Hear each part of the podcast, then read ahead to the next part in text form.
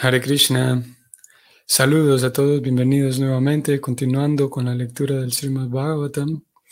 Canto primero, texto 20 en el capítulo 16. Om Namo Bhagavate Vasudevaya. Om Namo Bhagavate Vasudevaya.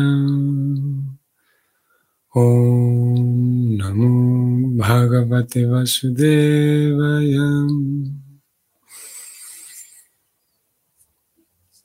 Pairairenyunam suchasi maikapadam atmanamba brisalair bhoksyamanam aho suradingrita yanyam bhagam praya utaswing magavati avarsatim.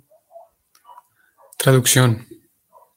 Dijo el toro, refiriéndose, dirigiéndose a la vaca, he perdido las tres patas y ahora estoy parado en una sola.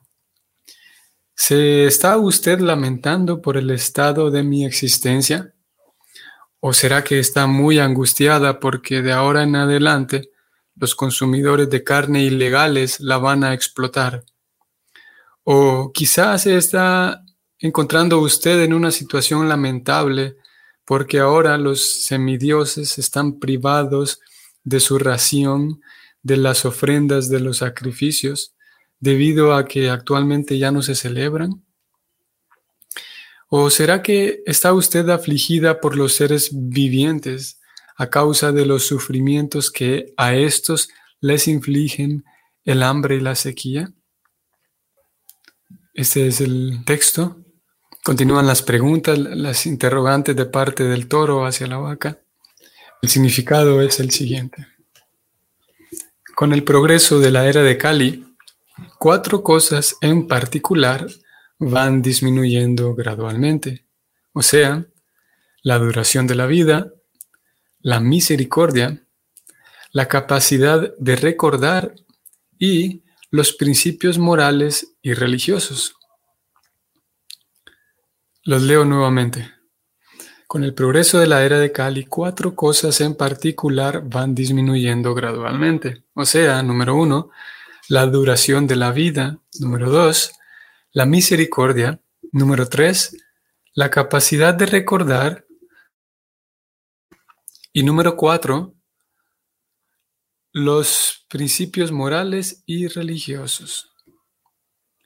Como Dharma o los principios religiosos se perderían en la proporción de 3 a 4, el toro simbólico estaba parado sobre una sola pata. Cuando las tres cuartas partes de la población del mundo se vuelve irreligiosa, la situación se convierte en un infierno para los animales. En la era de Kali, las civilizaciones ateas crearán muchísimas sociedades supuestamente religiosas, en las que se desafiará directa o indirectamente a la personalidad de Dios. Y de ese modo, unas sociedades de hombres infieles harán que el mundo les resulte inhabitable a la sección más cuerda de la gente. Entre los seres humanos hay diferentes gradaciones en proporción a la fe que tienen en la suprema personalidad de Dios. Las personas fieles de primera clase son los Vaishnavas y los Brahmanas. Luego están los Kshatriyas, luego los Vaishyas, luego los Shudras, luego los Mlechas, los Yavanas y por último los Chandalas. La degradación de los instintos humanos comienza a partir de los Mlechas y el estado de vida chandala es la última palabra en degradación humana. Todos los términos antedichos que se mencionan en las escrituras védicas no son para ninguna comunidad o tipo de nacimiento en particular. Se trata de diferentes cualidades de los seres humanos en general. Esto no tiene nada que ver con un derecho de nacimiento o una comunidad uno puede adquirir las respectivas cualidades mediante sus propios esfuerzos y en consecuencia, el hijo de un Vaishnava puede convertirse en un Mlecha o el hijo de un Chandala puede ser más que un Brahmana, todo en función de su asociación e íntima relación con el Señor Supremo. Hmm.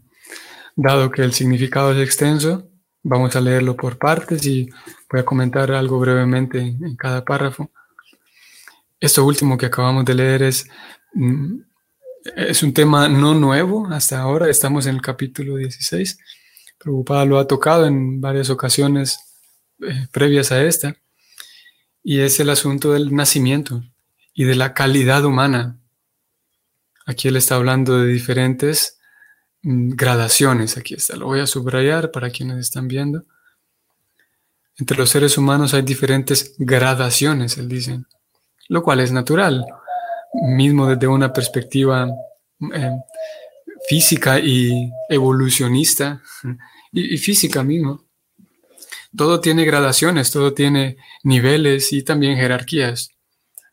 Así que hay también, naturalmente, en la sociedad humana, dentro de la raza humana, hay gradaciones. Y aquí Prabhupada está dando la, rúbrica para, para conocer esas gradaciones. Y él inmediatamente, el bhakti lo, lo presenta así. Y esas gradaciones tienen que ver directamente con la fe que la persona tiene en Dios. Tanto así que algunos de ustedes quienes eh, eh, recuerden los tres tipos de Vaishnavas que las escrituras mencionan, que en este significado no están incluidos, eh, esta categorización de tres tipos de Vaishnavas, pero tal vez algunos de ustedes lo recuerden, que es el Vaishnava de primera, segunda y tercera clase. Una de las cualidades que diferencian a los tres Vaishnavas es la fe.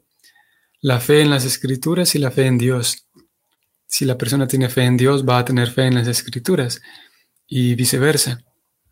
Entonces, mm, de acuerdo a la fe que las personas tengan en la personalidad de Dios, así serán las gradaciones. Y uno podría, y naturalmente todos tenemos el deseo de crecer y de mejorar, es una necesidad humana, el, deseo de, mejoría y de progreso. Eh, solo que en algunas ocasiones nuestro intento por progresar lo relacionamos con algunas cosas externas, por ejemplo, y Voy a bajar un poco más para vincular esto que estoy diciendo. Por ejemplo, vamos a ver. Aquí voy a subrayar esto. Todos los términos antedichos, ya Prabhupada habló de Brahmana, Kshatriya, Vaishya, Shudras, Melechas, Chandalas, Yavanas. Todos los términos antedichos que se mencionan en las escrituras védicas no son para ninguna comunidad o un tipo de nacimiento en particular. Se trata de diferentes cualidades de los seres humanos en general.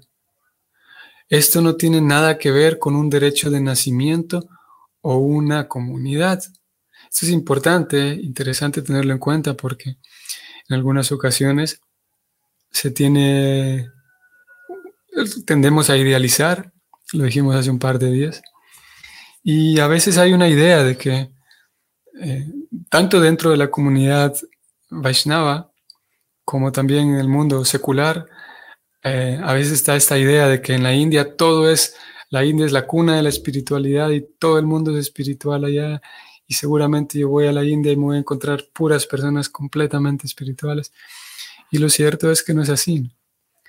Lo cierto es que hay afortunadamente una herencia muy viva, quienes se han preocupado por mantener viva esa herencia, pero hay una cantidad muy grande de estafadores, de engañadores, de charlatanes, de gente que está simplemente eh, mm, burlándose de, los demás.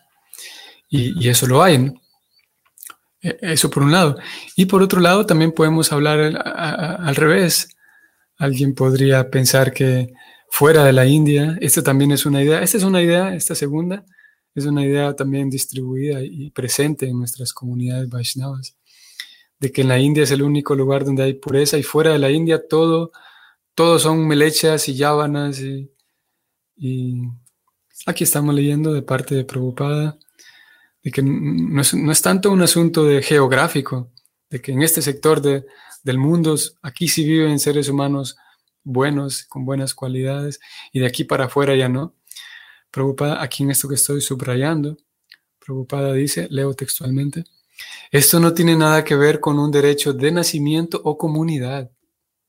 Obviamente que, en, Occidente se, cada vez más se, se mal dirige todo, y, o muchas cosas, se, mal dirigen muchas cosas. Afortunadamente, teniendo un estudio integral de las escrituras, nos informamos de las escrituras que, por ejemplo, que en todos los, en todos los países, en todo el planeta existen tres cualidades, bondad, pasión e ignorancia. Y esas cualidades están distribuidas en todo el planeta.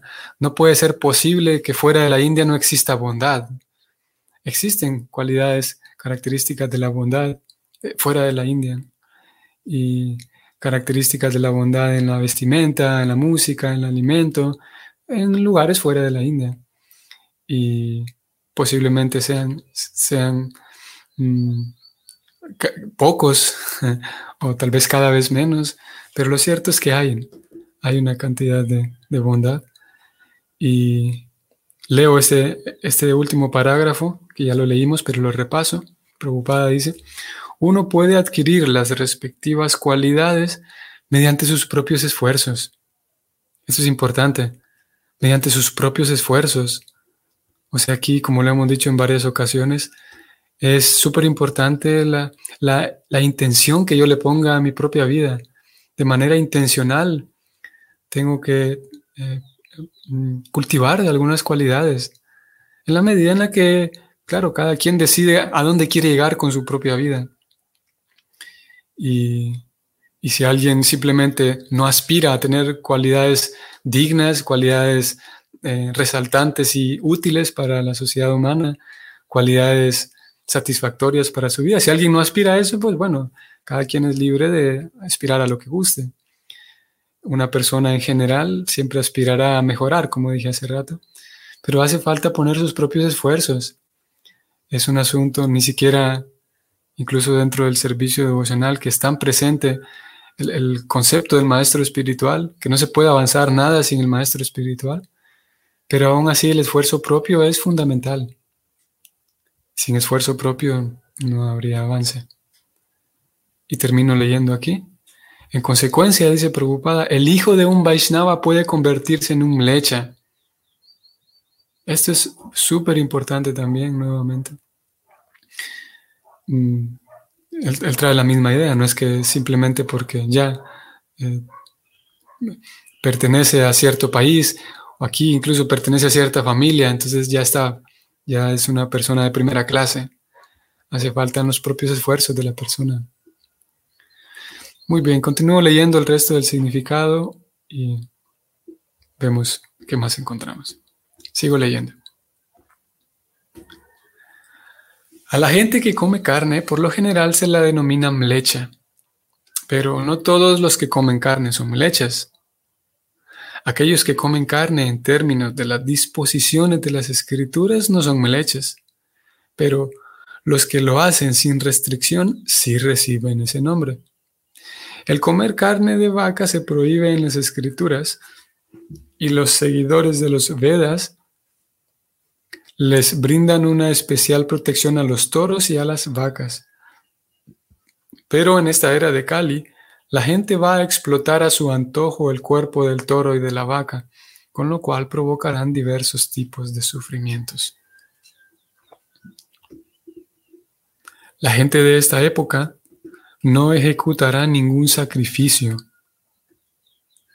A la población mlecha le importarán muy poco las celebraciones de sacrificios, aunque ello es esencial para las personas que están dedicadas al disfrute de los sentidos de un modo material. En la Bhagavad Gita se recomienda enfáticamente la ejecución de sacrificios.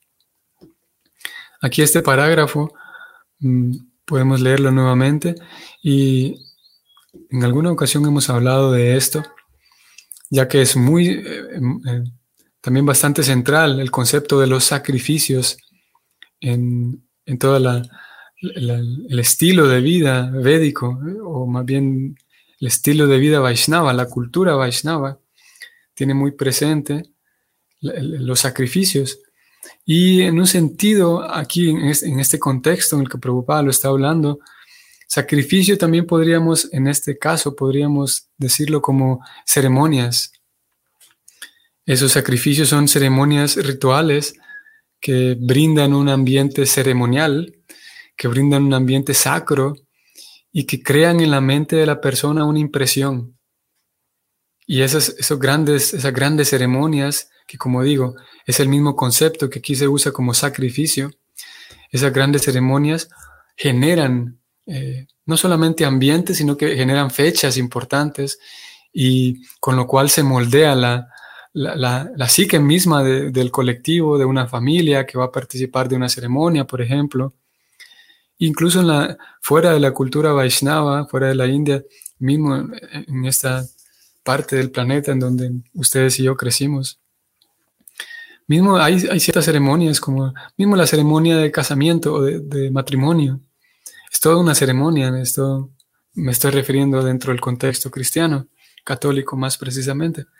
Es toda una ceremonia que tiene un, un ambiente sacro y ceremonial. Obviamente hay diferentes tipos de personas y diferentes tipos de ceremonias, pero en general hay esa sacralidad y esa, esa mística también presente que hace que las personas se conecten por el, simplemente, por el simple hecho de asistir a este tipo de ceremonias.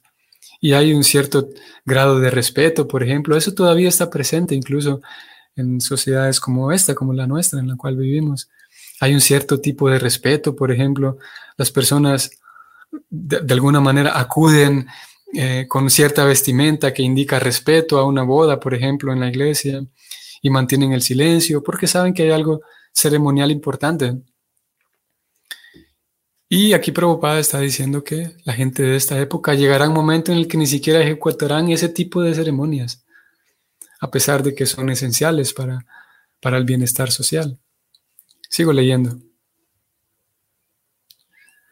A los seres vivientes los crea Brahma, el creador, y para que el ser viviente creado se mantenga de un modo progresivo, en la senda que va de vuelta a Dios, Él también creó el sistema de ejecutar ceremonias.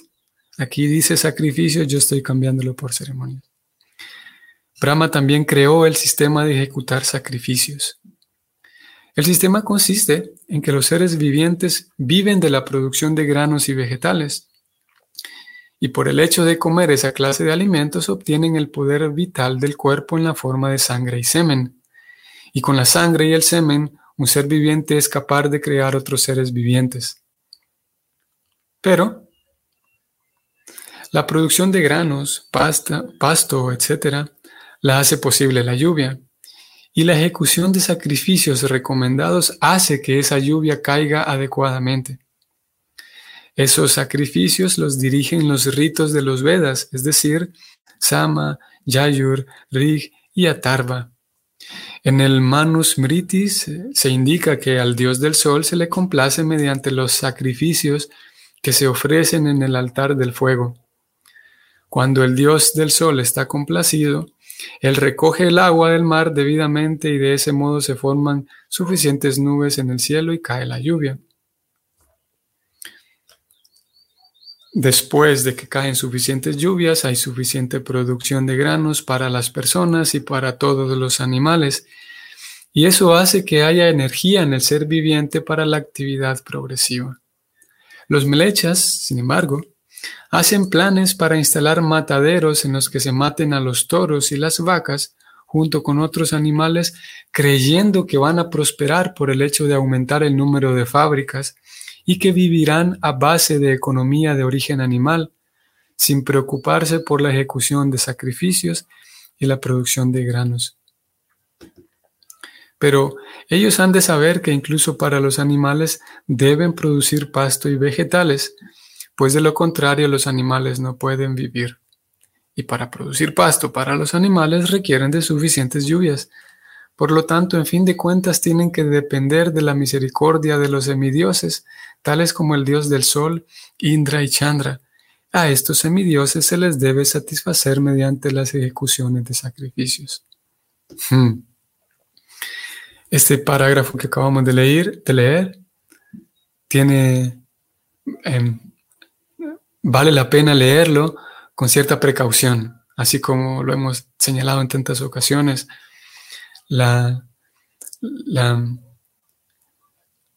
El aviso que preocupada al inicio de la Bhagavad Gita en la introducción, la alerta y la alarma que él pone y él dice, estos libros hay que leerlos con cuidado.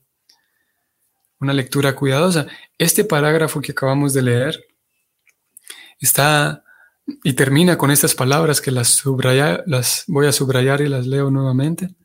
Dice él, mm, por lo tanto, en fin de cuentas, tienen que depender de la misericordia de los semidioses como el del sol, Indra y Chandra. Y a estos semidioses se les debe satisfacer mediante la ejecución de sacrificios.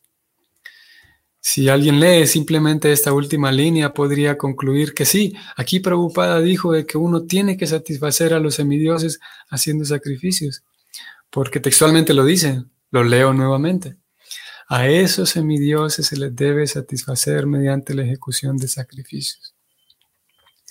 ¿Qué está sucediendo aquí? ¿Por qué Prabhupada recomienda eso si en tantas ocasiones él mismo y y las escrituras condenan la ejecución de sacrificios para los semidioses.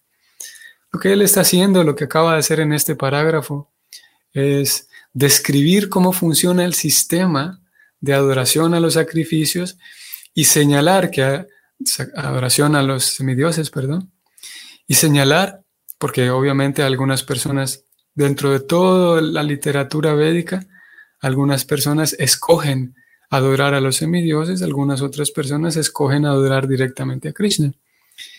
Y él está describiendo aquí cómo funciona el sistema de aquellos que siguen la adoración a los semidioses. Y él está señalando las faltas en las cuales están incurriendo. Y finalmente entonces termina diciendo que a esos eh, semidioses se les debe adorar. Como digo, se les debe adorar en, él está dirigiéndose a, aquellas personas que han optado por ese camino y simplemente está señalando ese error, de que ya que ustedes escogieron ese camino, tienen que adorar a los semidioses.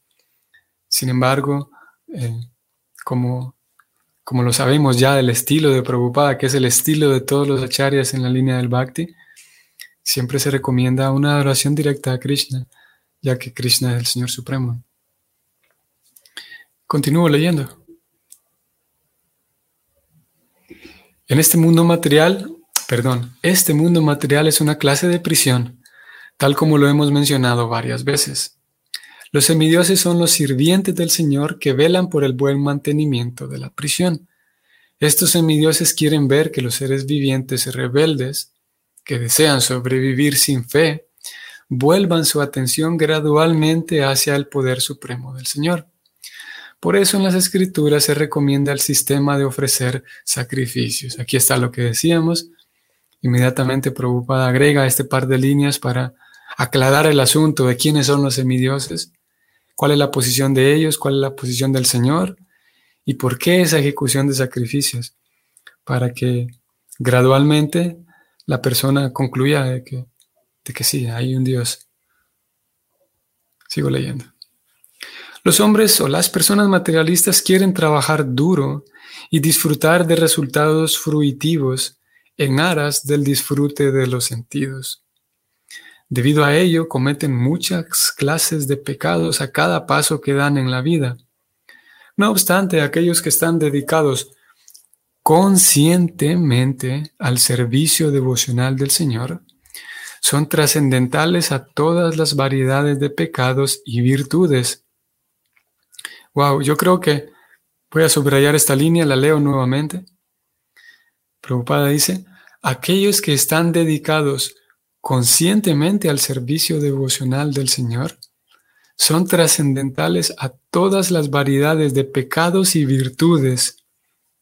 Esta línea merece la pena que nos detengamos y hablemos de ella. Hoy no lo vamos a hacer porque el tiempo está cerca, pero en, algún momento vamos a detenernos y hablar de esto, ya que hay, puede haber la tendencia a pensar que, bueno, y yo estoy ejecutando servicio devocional. Aquí en las escrituras se dice que hacer servicio devocional es lo más elevado.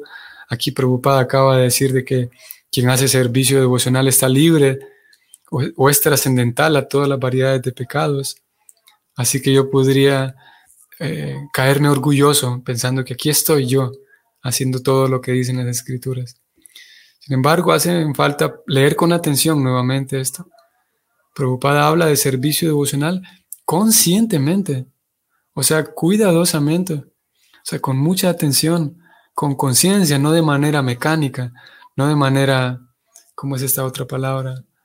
Eh, rutinaria, rutinaria en el sentido de mecánico y sin, sin atención, para que la persona llegue a ser trascendental realmente y su vida sea trascendental, necesitas que el servicio devocional o que el bhakti yoga que ella practique sea consciente, sea, como leímos líneas arriba también, sea intencional.